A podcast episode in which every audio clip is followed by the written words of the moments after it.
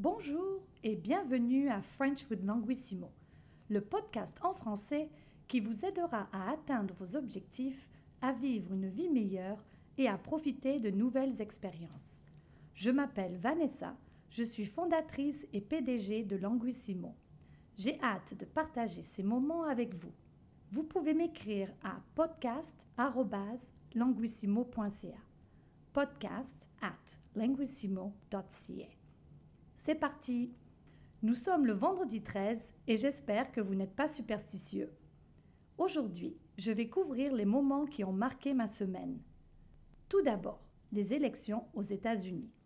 Les Américains ont élu leur 46e président, Joe Biden, candidat démocrate. Kamala Harris est la première femme noire à occuper le poste de vice-présidente et j'espère qu'elle ne sera pas la dernière, comme elle a mentionné dans son discours.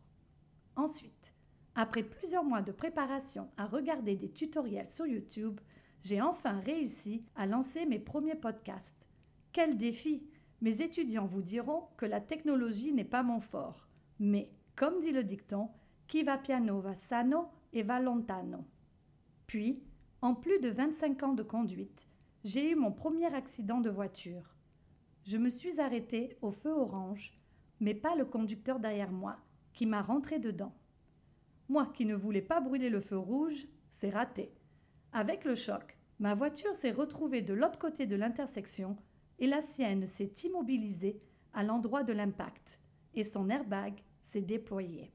Au final, plus de peur que de mal. More fear than harm. Quelques douleurs au dos. Cela aurait pu être pire. Vraiment, j'ai eu de la chance. Enfin, Ottawa a connu un très bel été indien durant une semaine. Nous avons même battu des records de température atteignant les 23 degrés. Cela a été super agréable, mais toutes les bonnes choses ont une fin. Deux petites anecdotes. Lorsque l'ambulancier est arrivé, il m'a demandé si j'étais blessée. Je lui ai répondu que j'avais le coup du lapin. Il n'a pas compris. Je lui ai montré où j'avais mal et il m'a dit Ah, whiplash. Oui, c'est ça, monsieur l'ambulancier, le coup du lapin. En France, les feux de circulation passent à l'orange, mais en Amérique du Nord, ils passent au jaune. Drôle, non? Quelques points d'étude. Élu est le participe passé du verbe élire, qui est de la même famille que le verbe lire. Un dicton a pour synonyme un proverbe ou une expression.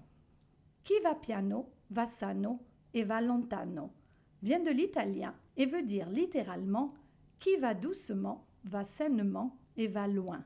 Tranquillement, mais sûrement, slowly but surely, est une expression équivalente de même que petit à petit, l'oiseau fait son nid. Slow and steady wins the race.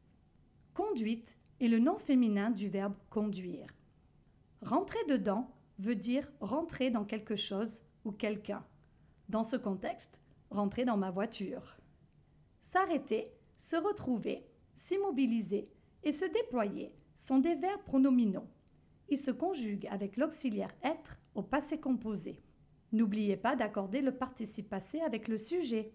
Par exemple, elle s'est arrêtée s'écrit avec un E à la fin, car le sujet elle est féminin singulier. L'été indien ou l'été des Indiens, Indian Summer, est une période d'au moins trois jours où les températures se trouvent quelques degrés au-dessus des normales de saison.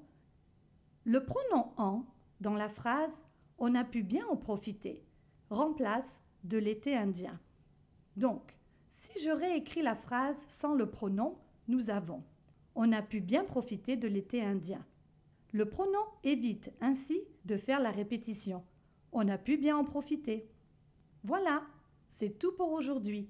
J'espère que ce podcast vous a plu. C'est avec plaisir que je vous retrouverai pour un autre moment de French with Languissimo ou sur podcast.languissimo.ca.